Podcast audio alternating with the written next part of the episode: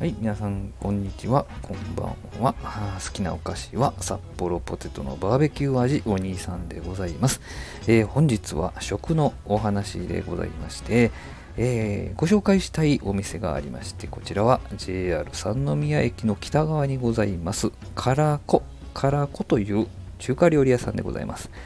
えー、町の小さな中華屋のようなイメージでして、先日行ってきましたけどね、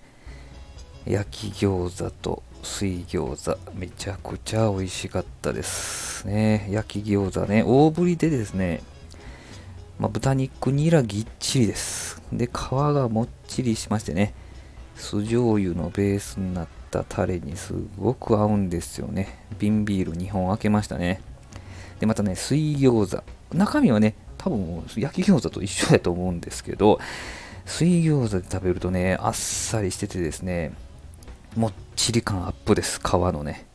えー、で水餃子ってよくね、ちょっとボケた感じがするんですよね。薄いかなと、物足りないなと思うんですけど、こちらは全く問題なかったですね。今思えば2人前頼んでもよかったなと思えるぐらい美味しかったです。はい。えー、さらにですね、まあ、写真にも載ってますけど、レバー青菜っていうの、炒め物ですね。レバー青菜っていうのを頼みまして、もちろんね、青菜はね、チンゲン菜やったんですよ。チンゲン菜やったんですけど、シャキシャキ感はしっかり残っているんですけども、味もしっかりついて、レバーも美味しかった。レバーはね、ボッソボソしてなかったんですよ。しっかりとね、形も保っていて、味わいもしっかりあってね、いや、本当に青な、あチンゲンさんに会うてました。で、ね、写真には載ってないんですけど、焼き飯も頼んだんですけど、なんかね、懐かしさのある味わいでしたね。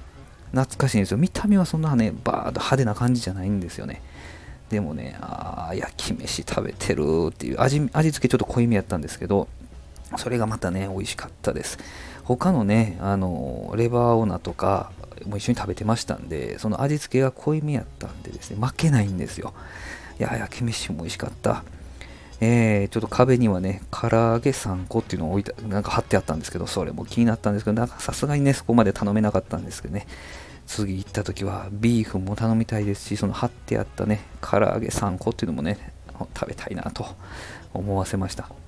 向かいにね、前にね、ご紹介したグリル一平っていうのがお店があるんですけど、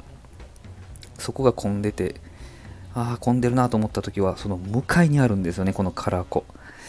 もうね、どっちに行こうかなって今後迷わせるぐらいのね、そんなですね、雰囲気のいいね、えーお母さんがね作っててお父さんがホール役やったんですけどね。ちょっとご年配のお二人で夫婦やったんですけど夫婦なんかな？夫婦やと思うんですけどね。いい味出してました。ぜひ皆さん三宮にお越しの際はこの街のねいい雰囲気の中華屋さんからこにお越しいただけたらと思います。はい、このチャンネルではね、3分以内、もしくは3分台でご紹介するという配信、3ミニッツ配信を心がけておりますので、ぜひまた聞いていただけたらと思います。どうもありがとうございました。